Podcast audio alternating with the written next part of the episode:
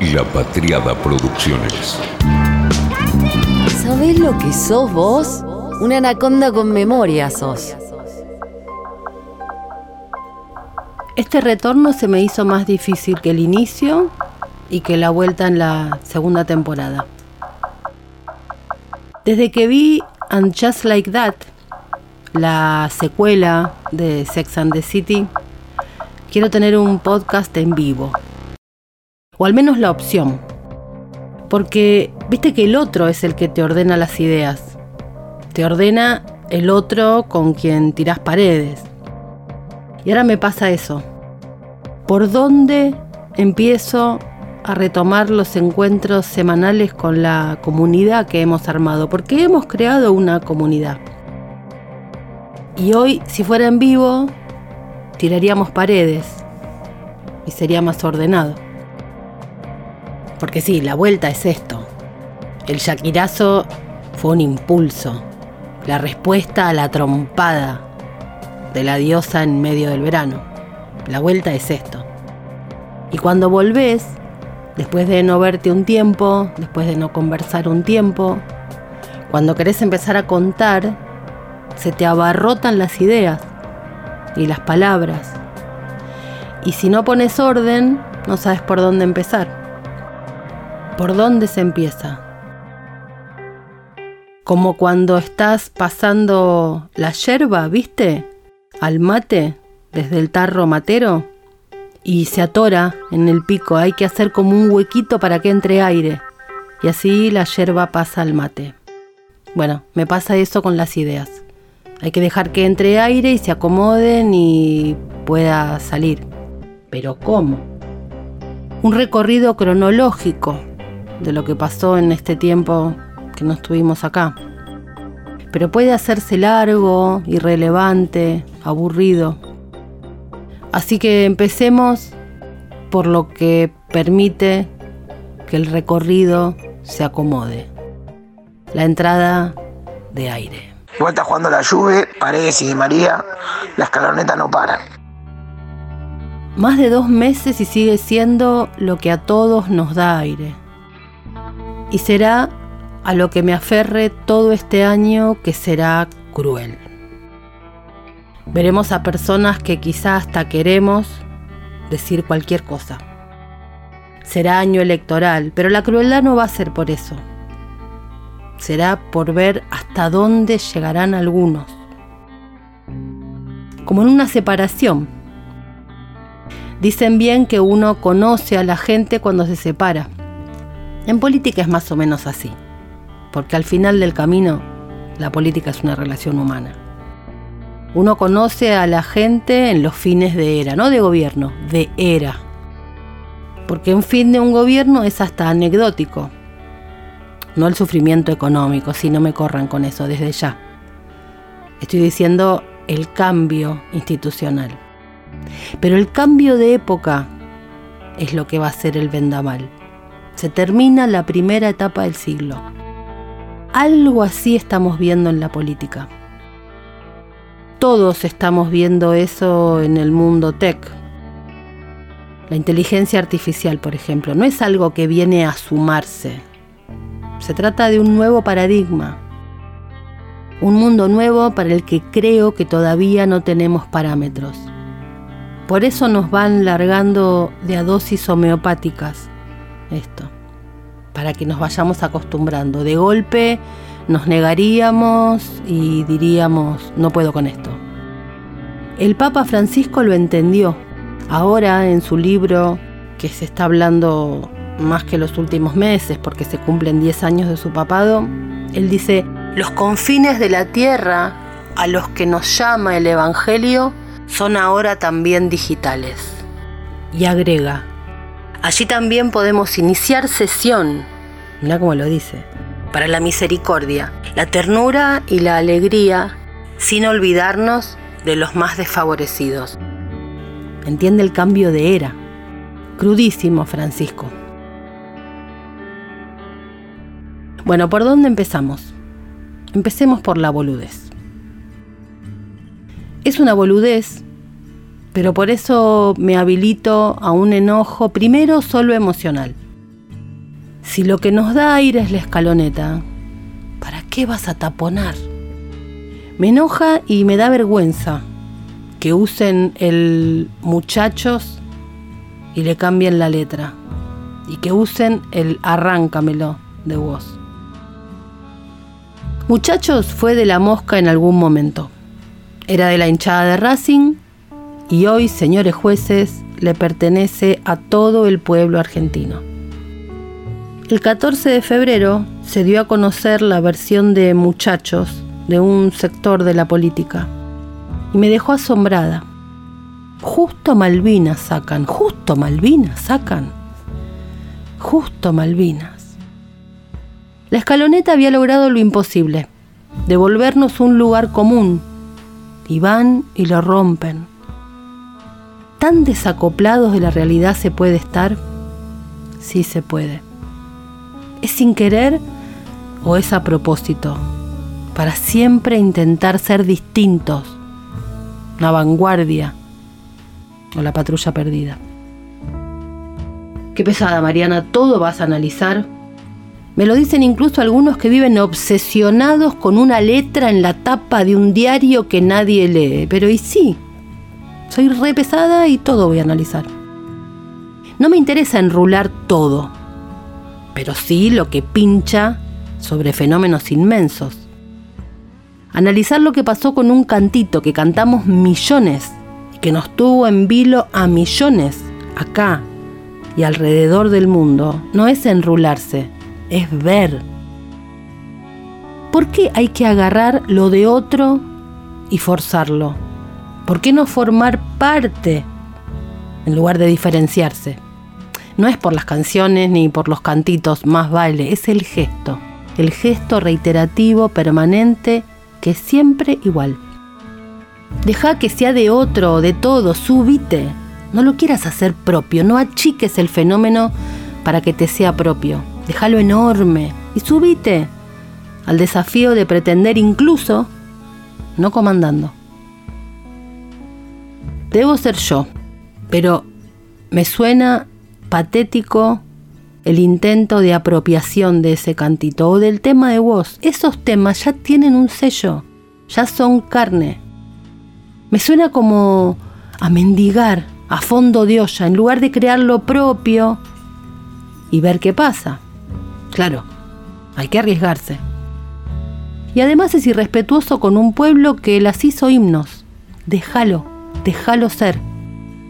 Los cantitos, no las canciones previas, pasan a tener un sentido cuando se convierten en eso, cantitos. La melodía ya deja de ser melodía, solo para tener sobre sus espaldas un nuevo sentido. Ese sentido es parte del mensaje ya, aunque le cambies la letra. Por eso va a sonar falso ese cambio.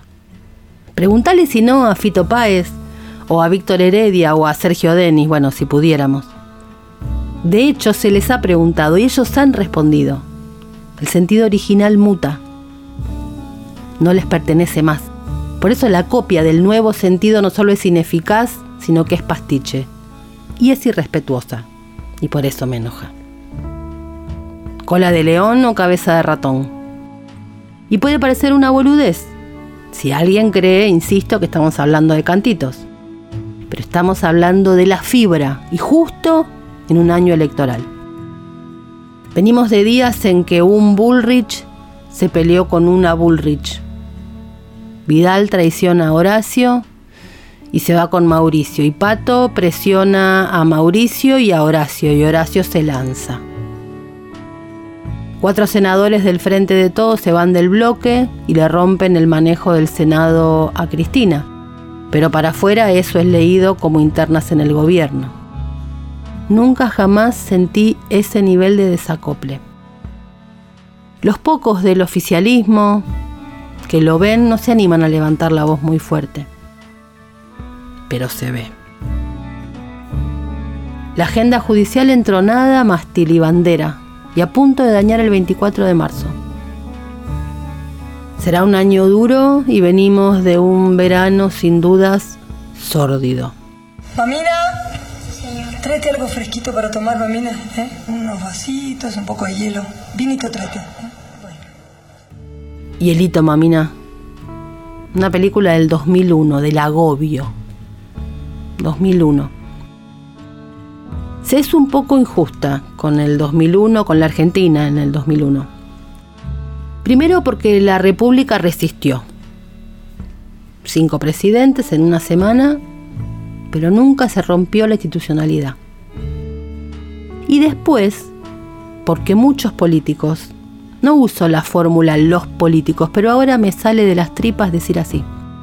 Digo porque en aquel momento los políticos, muchos, estaban preocupados en ver cómo reconectar con la sociedad rota y enmendar. Se daban cuenta que estaba todo roto. Y en este momento lo que extraño es justamente esa preocupación por enmendar, por escucharnos. Siempre lo digo con la misma frase porque no tengo otra más original. La política desacoplada de nosotros. Hay un corte ahí bestial. Se lanza la reta, no pasa nada. Se pelean los Bullrich, no pasa nada. Vidal traiciona a Horacio, no pasa nada. Le quisieron pegar un tiro a Cristina y no pasa nada.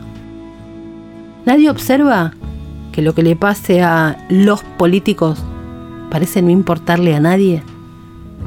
¿No le parece que ahí hay algo a atender? ¿Quién nos va a hablar? La última vez que me pareció sentir conexión fue paradójicamente en el peor momento del mundo, durante la pandemia, la cuarentena en la pandemia. Nos hablaban a nosotros, eran políticos trabajando para nosotros, había una interlocución, un idioma común, y eso frena catástrofes el diálogo genera una barrera invisible que detiene catástrofes mayores. Después, entre que uno parece que tiró la toalla y otra empezó con las cartas, empezaron a hablarse entre sí y nosotros dejamos de ser destinatarios para pasar a ser espectadores. No por ganas nuestras, creo, sino porque nos dejaron afuera de la conversación. Empezaron a hablar entre ellos. En el Mundial se vio lo afuera que parecen estar de nuestra propia conversación lo alejados. Agobio y calor, algo fresco, mamina, hielo. Por eso la brisa, el aire que le da a todo la escaloneta. Buena recuperación de Fayoli para que se venga ahora Juventus. Lanzado Fayoli abriendo para Di María. Golazo. Pelotazo golazo.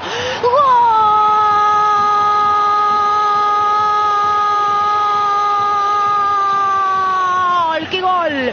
Es un golazo del Fideo Di María. Totalmente loco en esa zurda desaforada mágica. Espectacular el gol de Di María que desde el Mundial para acá no baja, ¿eh? no baja el nivel, es un golazo de la vecchia señora que madruga al Nantes en la Bulluar. Juventus 1 y Nantes 0, Di María lo hizo. Fue con la mano involucrada allí de Palois. Penal y expulsión entonces. La incursión de Di María que está intratable. Primero para sacarse a Chiribella, el español. Después ante Lafón intenta picársela. Lo sigue Palua. Acá le quiere cerrar. Di María sigue gambeteando y la mano es clara. Di María que tiraba el lujo, que tiraba el taco como recurso para la definición. Y el árbitro no dudó. Igual está jugando la Juve, Paredes y Di María, la escaloneta no paran. Un tema que a mí me viene agobiando, la comunidad de Anaconda lo sabe, es la nueva marginalidad. Porque son parte de los que quedan afuera de esa conversación, a los que no les habla nadie. Y no hablo de arquetipos que hoy describen más un imaginario que personas reales. Me refiero a los que nada tienen que ver con el estereotipo de ocupas o los pibes del Paco de los 90.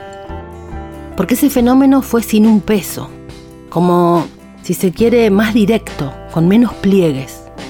Sin un mango, pum, la calle, la esquina, el Paco. Ya lo conté, pero me queda rebotando.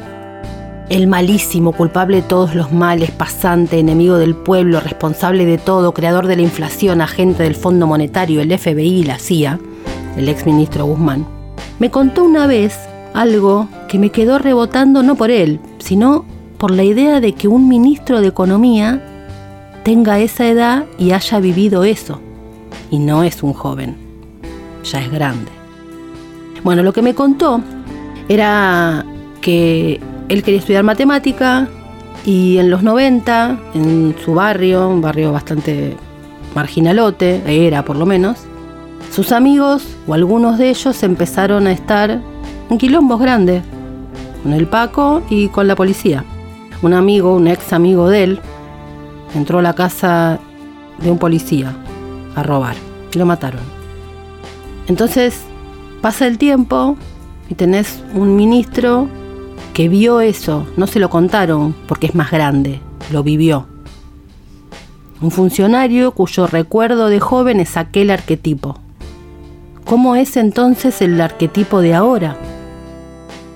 Porque ahora hay más guita. Guita loca, guita informal, guita con vértigo. Son los marginales 2.0, 3.0, 4.0, 5G, ¿cómo les decimos? No entran en los cánones teóricos. El del Paco está en Ocupas y en la historia del exministro. ¿Y los marginales de ahora cómo son?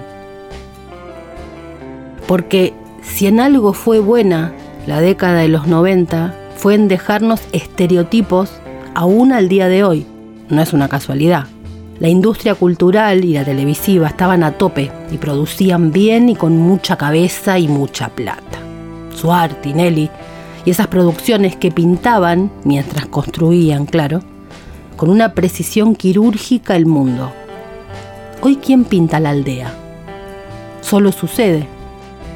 Y los que describen, en general, describen con ese arquetipo. Dicen los jóvenes. Y romantizan. Porque los jóvenes a los que se refieren hoy son señores de 47 años. O los arrinconan como los jóvenes libertarios para analizarlos en una jaula, pero no para preguntarles y preguntarse, che, ¿por qué? No hay una serie sobre los pibes que pedalean para Rappi o pedido ya. O sobre las filas en las casas de cambio de pibes que no van a vender, sino que van a cobrar dólares. O las pymes chiquititas que exportan y que entran 3.000 máximo porque no es que pueden entrar más dólares, no son los millonarios, digo lo marginal del sistema. Los que quieren entrar, pero desde el Estado no saben cómo hacerles un lugar a ese fenómeno. O el service de la heladera, que te cobra por transferencia. O el chino, o la profe de pilates, a todos les pagamos por transferencia. O los miles de emprendimientos que te dicen 10% de descuento en efectivo o por transferencia o los uberizados.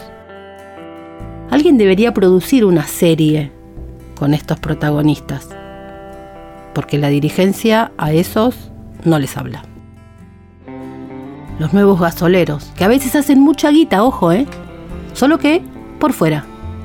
Los incluidos financieramente por Marcos Galperín con Mercado Pago o en Wallah con Pier Paolo porque el Estado pide tal nivel de requisito que los deja fuera. Mira, uno de cada cuatro pagos con transferencia se inicia a través de un código QR. En el último año se multiplicó por 5 la cantidad de operaciones realizadas a través de ese sistema. El 86% de los pagos QR utilizó fondos de cuentas a la vista. A mí puede gustarme más o menos pero es un hecho. Y tiene lógica los requisitos. Mercado Pago es una cuenta y Igualá es una tarjeta, una aplicación. Y con ambas se puede tener, por ejemplo, para pagar en dólares Netflix o los jueguitos. Un banco oficial pide tres recibos de sueldo, certificación de empleo, antigüedad firmada por tu empleador, certificada en una entidad bancaria o escribano público o contador público. Y si sos autónomo, una manifestación del Colegio Público de Ciencias Económicas y el pago de ingresos brutos o constancia de AFIP y el pago de monotributo. Te dejan afuera, nos dejan afuera. Y las personas van a buscar la forma de integrarse, ¿eh? para ver la serie de la que está hablando todo el mundo. Porque si se da por sentado que tener Netflix es una posibilidad para formar parte de la conversación, ellos también sienten el derecho a no quedarse afuera, porque lo tienen.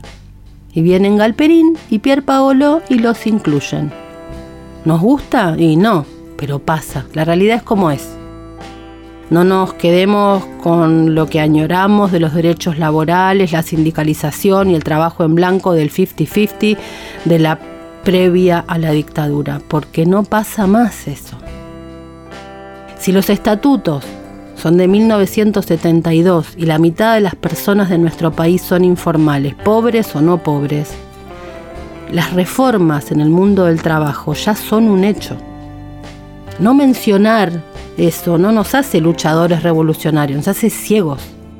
Todos esos pibes que no protagonizan ninguna serie de polka porque nadie ha construido el Rodrigo de la Serna que protagonice el informal, hace tres generaciones que no saben lo que es un aguinaldo. Y ni hablar de WhatsApp, que es una reforma laboral de hecho, la más bestial de las últimas décadas. Informales y monotributistas. ¿Desde qué parámetro ellos van a defender leyes laborales que amparan a los que ellos solo ven como privilegiados, como casta? Cuando se les dice que hay que defender los derechos de los trabajadores, ¿qué creemos que escucha un pibe de 27, no politizado y que no piensa hacer una carrera ingresando a un banco? Uno que tiene esta SAP, se informa en Reddit y le encanta el personaje Barrani impacta que no sea bien visible el esfuerzo de entender en lugar de enojarse con eso. Impacta que no se les hable. Si no se puede con políticas inmediatas, porque es dificilísimo modificar ese estado de cosas del Estado, por lo menos hablar su idioma. Un gesto que diga, che, los estamos viendo, porque los libertarios los vieron, ¿eh? Y ahí tienen la identidad. Esta derecha amorfa, audaz, anticonservadora y contra lo establecido. Es una derecha que, fíjate, se queja desde los modos de la izquierda. Y la izquierda queda reaccionaria y conservadora. Esos pibes son hijos sanos de Paca Paca también, ¿eh? Son más hijos nuestros, podríamos decir, que de Macri. Mi abuela estaba terminando de editar, tenía todo listo para, como dice ella, renderear. Me llega un WhatsApp y me dice, ¿estás mirando C5? No estaba mirando la tele. Me dice, tu entrevistado es la figura del momento. ¿Qué? Y me cuenta que Ezequiel Acuña está en boca de todos porque lo mencionan como el jefe del troll center de Miley. Tal cosa como un troll center no existe ni existió. Eso es una conformación de quienes no quieren ver de qué se trata. Pero no importa. Eso es para otro episodio. La cuestión es que Ezequiel Acuña es uno de los entrevistados en el episodio de Menem, en la entrevista a los Menem, M-E-N-E-M, que ganaron el Centro de Estudiantes de la San Andrés. Está por ahí, búscalo. Es un episodio lindo. Él trabaja para Numen Publicidad y Sondeos y parece ser que ellos están también trabajando con mi ley. Lo interesante del asunto es que mm, antes de todo esto había grabado con esta figura que vengo usando hace bastante de mm, hijos sanos de Paca Paca. Era una metáfora. Pues ha dejado de serlo porque Ezequiel en la entrevista me cuenta que él era un fan, fin de la adolescencia, inicio de la juventud adulta, un fan de 678 y sus padres kirchneristas hasta la médula. Él es literalmente un hijo de Paca Paca y hoy está con Menem y trabaja en la consultora que trabaja digitalmente con el apoyo a Javier Milei. Y la agenda explicitada para enamorarlos es la corte o la supuesta proscripción ¿A quién vamos a enamorar con eso? Yo no sé si es el encierro o que nos están burlando. Burlando en las dos acepciones de la palabra. Todo un verano en ese juego de humo y espejos. No se sabe dónde está quién.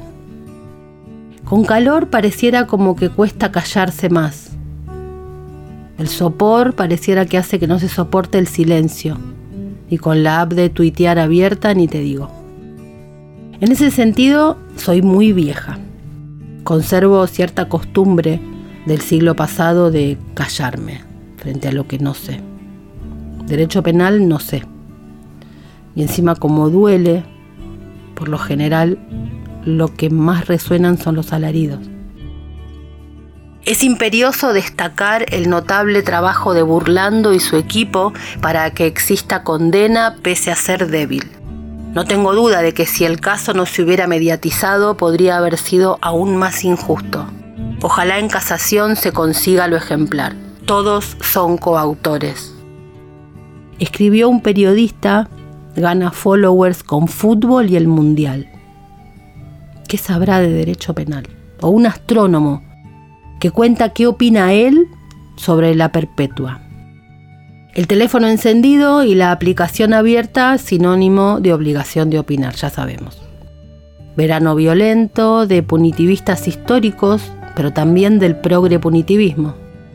Hijos sanos de un mix perverso que nació de dos fenómenos que atravesaron juntos la discusión, Chocobar y esta nueva ola de feminismo punitivista. Insólito porque parecían fenómenos enfrentados, pero como que se fusionaron y nació una corriente, el Choco Fem. Una especie de garantismo a la carta según me gusta, pero cuando no me gusta tiro por la espalda. Y eso habilitó una matriz violenta que se come al caníbal. Violencia en el enfrentamiento a los violentos. Todo el debate con el caníbal comido. Tal vez parte de los alaridos de una u otra posición tiene que ver con la desesperación que nos genera ver la realidad que no encaja en ninguno de los estereotipos o de los marcos teóricos. Otra vez, como con los informales, no los teníamos a la vista y ¿qué hacemos con la realidad que nos rompe todos los bordes? Hay un juego de motricidad fina para bebés, por ahí lo ubicas, es como de encastre. Y los pibes se desesperan cuando el cuadrado no pasa por el agujero del círculo o viceversa. En la película Apolo 11 hay una referencia que me quedó grabada siempre, porque es en el pensamiento como que es igual. ¿Cómo hacemos para que un cuadrado pase por un círculo? Cuando también se trata de rescatar. Y ahí tenemos algo que pareciera que nos está fallando, flexibilidad en el pensamiento. Pero algunos no, al revés, proponen dureza, firmeza, apresión. O la otra, cortar el objeto en partes para que sea chiquito y así entre a mis medidas. A veces frente a la muerte, el gesto más indicado es la discreción, el pudor. Las víctimas y los involucrados directos tienen permiso a la palabra horrorosa. El resto me parece que tenemos más un derecho a morigerar la violencia, una obligación a morigerar la violencia, no a colaborar un gran pasemos música. Si había una utilidad en la cobertura cual reality de este juicio era generar miedo entre quienes se agarran a piñas como deporte y que encontraran un límite ahí, entre lo que está bien y lo que está mal. Bueno, pero no pasó. Parece que no fue elección. Y nuevamente lo evidente. La pena se dicta en medio del circo. Desde aquel voluminoso libro de Esteban Rodríguez sobre el circo y la mediatización de los juicios que lo sabemos. Solo que el circo es de mediados de los 90 y en términos comunicacionales es como decir antes de Cristo, porque el mundo obviamente es otro después de Internet. Todo ese tiempo lo único que me pareció sensato decir, quienes no sabemos nada, es nada. El horror es de las víctimas directas e indirectas y el resto sentí que teníamos que ser parte de la contención, no del escándalo. Lo pienso con el juicio de las juntas, la apropiación de bebés, Bloomberg, hoy. Es como todo demasiado horroroso como para competirle al horror tecleando adjetivos. Un asesinato cuando se vuelve circense se me vuelve una cosa espantosa. Y pasado un mes el tema que puso los cables de una sociedad de punta desapareció. Y después vino otro juicio y una queja, porque ¿por qué no era tan circense como los otros juicios? Como una especie de medición de cuál es más reality que otro y ofenderse si el caso que sigo yo no es tan morbo como el otro. En los últimos 8 o 10 años creció una corriente de pensamiento, se le puede decir ya, que necesita la venganza. Nadie importante lo quiso parar ni cuestionar. No se podía decir en voz alta una crítica a eso. No, no estoy de acuerdo con el planteo que a veces parece provenir del mundo nórdico ideal de todos somos inocentes, no. Pero tampoco quiero ser caníbal. Todo eso me da horror. Entonces, nada puedo decir más que que esto es el horror. Y eso no quita que me espante con el circo del horror. Se inició un nuevo juicio, en este caso la querella va por el femicidio, y vino una nueva exigencia del horror. Porque ante todo, todo debe horrorizarnos, no dejarnos pensar que sea más, más, más, más, más. Una competencia por ver qué nos horroriza más y si estamos lo suficientemente horrorizados. ¿Qué más terminaremos pidiendo en nombre de los derechos? El sopor y el horror. Y el hito, mamina. Y el recreo. La puerta de salida. La escaloneta no para. Es un golazo del Fideo Di María, totalmente loco, en esa zurra desaforada, mágica, espectacular. Como que el nuevo orden social es eso, tradición de chisme, familia y propiedad. La escaloneta también ordenó eso. Se nos convirtió como en una certeza, lo conocido. La tierra, nuestra patria, la familia, los amigos, lo compartido, lo común. Tengo la impresión de que algo de esto, de romper lo común, fue lo que irritó en el intento de un sector del oficialismo, le decimos, de poner por encima del 24 otra referencia. Una referencia, consigna o demanda vinculada con lo que entienden como proscripción de la vicepresidenta. En esa discusión trataré de no entrar, porque hay como un oxímoron, si está proscripta no tiene lógica que ese mismo sector la proponga como candidata, pero no voy a entrar ahí. Lo que sí me molesta es la banalización. La palabra proscripción es carísima al peronismo, como para revolearla de modo tan banal. Inventemos otra si es otra cosa. Si es otra cosa, lo decimos de otra manera, porque es la misma banalización de comparar a la corte con la dictadura, una competencia por el horror. En esta época, cada conversación troleada suele incluir dentro del tópico una invocación al nazismo, ya que suele ser una de las formas más efectivas para desestabilizar al oponente y de clausurar la posibilidad de argumentar bajo un estado mínimo de racionalidad. Tan usual es esto en la historia de las interacciones sociales de Internet que hay un enunciado, llamado justamente Enunciado de Godwin, por su autor, Mike Godwin, que dijo, a medida que una discusión en línea se alarga, la probabilidad de que aparezca una comparación en la que se mencione a Hitler o a los nazis tiende a uno. Y en ese momento la discusión se acaba. El troll ama usar sos como los nazis para todo. Y todo es desde los grupos de mamis y papis de WhatsApp, pasando por Facebook hasta los comentarios de artículos deportivos en diarios online. Pues bien, el enunciado de Godwin aplicado a la marcha del 24 de marzo. Todo es lo mismo, vale todo, incluso salir con el nombre de Eve para pegarle a Estela. Nunca, desde el 83 para acá, hemos usado esa diferencia histórica, profunda y absoluta entre Eve y Estela para partido propio. Nunca, porque hay algo por encima de nosotros. Me eriza la piel pensar que eso se rompió, que acá también hay una competencia por el horror. El enunciado de Godwin aplicado al 24 de marzo. Qué bien estuvo Estela, qué complicado era y es ordenar esto. Y salió y ordenó. ¿Se viene el No es por ahí abuelas temporada 2? Se vino. Dijeron varias cosas, pero hubo un texto que impactó especialmente. Lo escribió alguien que mm, no es un cuatro de copa y por eso lo miramos como lo miramos. Dice esta persona, Carlotto dice que el 24 solo se recuerda a los 30.000, alineada con la claudicación de Alberto Fernández. No olvidamos que desde 2003 el 24 de marzo es mucho más que una jornada memorial. La vitalidad del movimiento radica en un proyecto que trajo los derechos humanos al presente y cobijó también a Carlotto. Sin que el movimiento de derechos humanos se hubiera transformado en política de Estado, las nuevas generaciones que hoy salen a marchar los 24 no habrían tenido la referencia histórica necesaria para comprender que la lucha por los derechos humanos no ha cesado ni puede cesar nunca. Es una lucha infinita.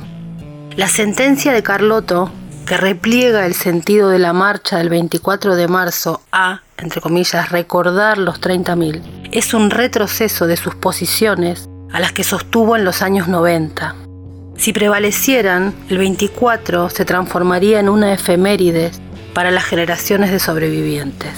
Hace poco, una banda bancada por la derecha intentó asesinar a la vicepresidenta. El Poder Judicial y el presidente se acomodaron a restar trascendencia a este gravísimo atentado contra la democracia. Carlotto quiere separar la memoria de los 30.000 del actual avance del fascismo.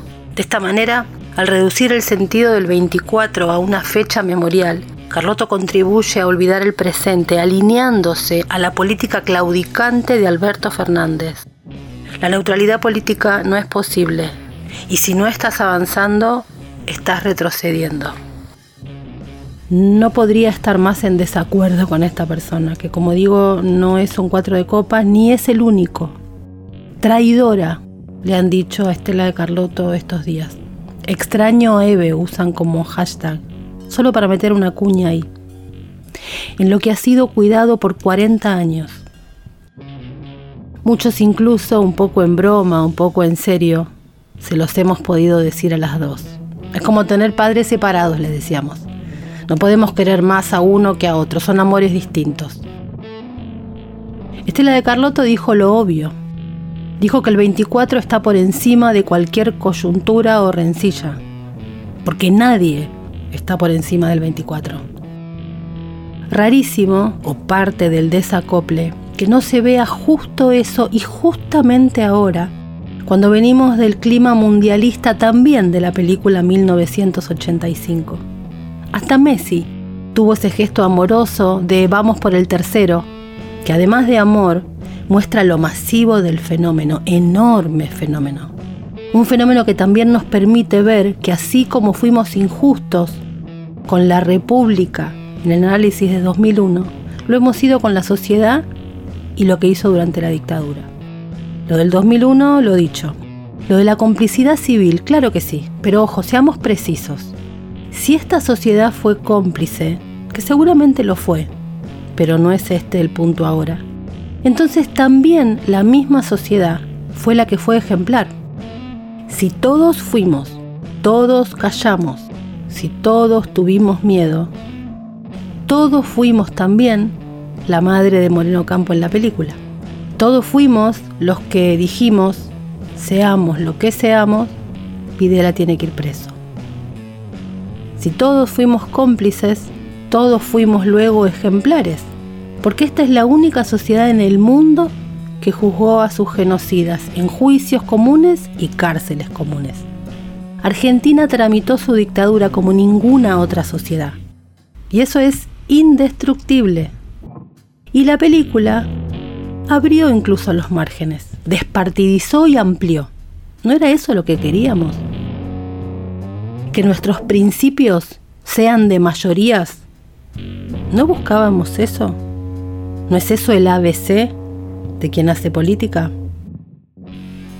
Porque esta persona dice que no hay política de Estado, más o menos. Con Alfonsín el juicio a la Junta, con Menem el resquicio del robo de bebés que no prescribe, y con Kirchner la derogación de las leyes. Con bemoles, por supuesto.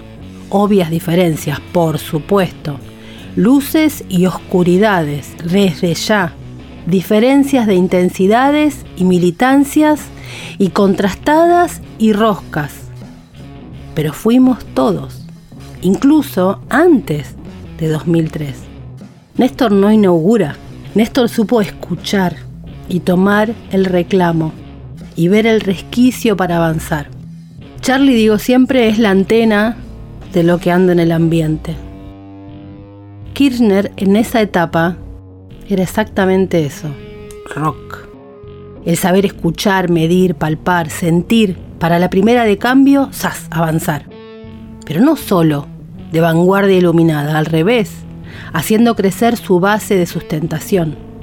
Y así como aquel gobierno sentó bases únicas, también es verdad que la cercanía con los organismos le otorgó al gobierno una pátina que no traía. Fue una superación colectiva, no mezquina. Nunca fue absoluto y tema de primera agenda, pero siempre hubo lugar para eso. Y los que están o estamos desde el inicio de los tiempos de la democracia con esto, nos ofende la cerrazón. No achiquen la fecha para agrandarse ustedes. Estela solo salió a decir lo que la fecha ameritaba que se dijese. Y le costó, por supuesto, lo sabemos. Pero romper esa lanza fue poner un límite, dejar que entrara aire, abrir el espacio donde encolumnarse detrás de un sujeto histórico en ese lugar. Alguien que sea guardián de un 24 como fecha lo más amplia posible para fijar el valor reflexivo de esa fecha. En este momento, esas generaciones de informales tienen con la dictadura más distancia que yo en el 84 cuando empecé a participar políticamente, que la que tenía en ese momento yo, como digo, con la Segunda Guerra Mundial. A mis 14 años, siempre hago la cuenta, habían pasado 39 desde la entrada soviética en Berlín. Claro que condenaba eso, me enseñaron eso, pero me quedaba lejos, lejísimo. Hoy hay 47 años de distancia con el 24 de marzo de 1976. 40 años de democracia vamos a cumplir, tres generaciones enteras. A veces para bien, estas generaciones dan por descontada la democracia. Bien hecho, bien por nosotros que logramos eso. La democracia ahora es lo obvio. Muy bien. Entonces, si el 24 de marzo no está entre las principales preocupaciones si queremos que se acerquen al pedido permanente de memoria, ¿cómo vamos a cerrar el reclamo? Distancia a la distancia. Expulsar como idea. Hay tareas que se hacen hilito por hilito y otras son con topadora. Es un inmenso problema no poder establecer la diferencia.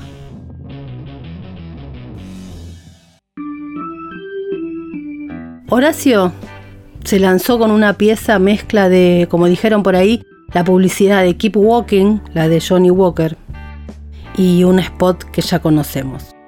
Nunca pensé que la reta me hiciera hacer este crossover de Anaconda Whisky con Anaconda Sobria. Pero hay una pieza especial del whisky Johnny Walker, el Keep Walking, y hay un episodio de Anaconda si lo querés ir a buscar. Fue multipremiado, conocidísimo, exitoso, con Robert Carlyle, Está todo ahí, dale play. Igual para mí fue más parecido al de De la Rúa, en el que había también un símil plano secuencia donde los acontecimientos iban pasando por detrás. Y Horacio se fue al kilómetro cero, al faro, para hacer su publicidad. Pero justo es la zona donde no hay que acercarse. Hace muchos años visité Barbados, la isla, la de Rihanna, Rihanna y Mariana. Ahora Barbados es una isla independiente, pero era parte del Commonwealth. Y ahí todas las historias de piratas fluyen y fluyen y fluyen en cada rincón. Es el punto más al este del continente. Te llevan a muchos lugares, tiene muchos faros, cuatro. Y justamente te cuentan lo que implicaban esos faros en esas islas. El Señor, no venga para acá. Y no venga porque se va a encallar y estrolar.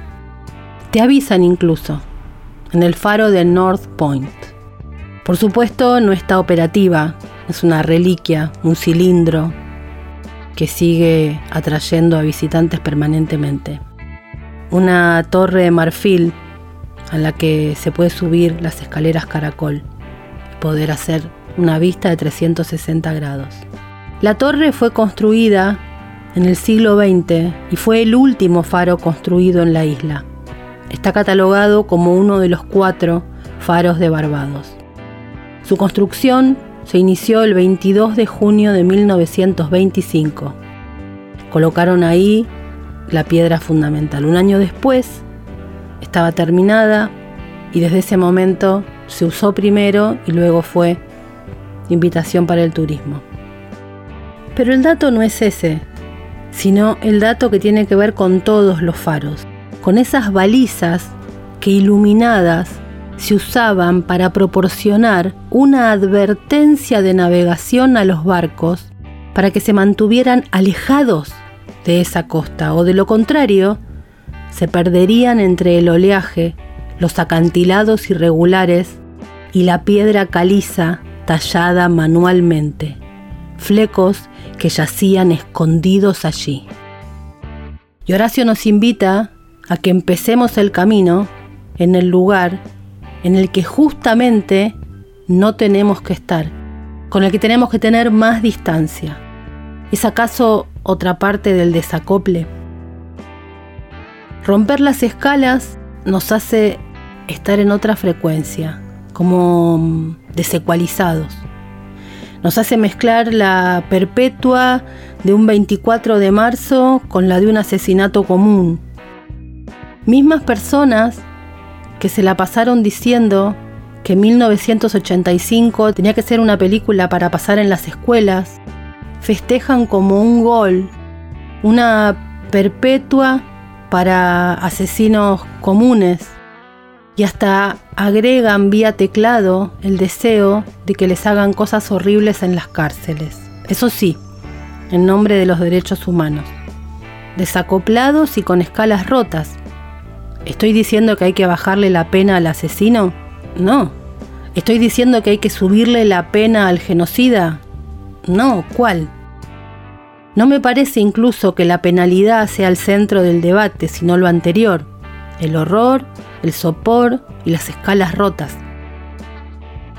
Uno de los hallazgos de 1985 siempre me pareció la banda de sonido, lo comenté en los episodios donde hablamos de esto.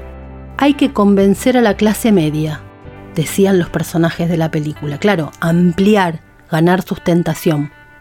Y no se la convencía con Víctor Heredia. Eso era para los politizados. Se la convocaba con los abuelos.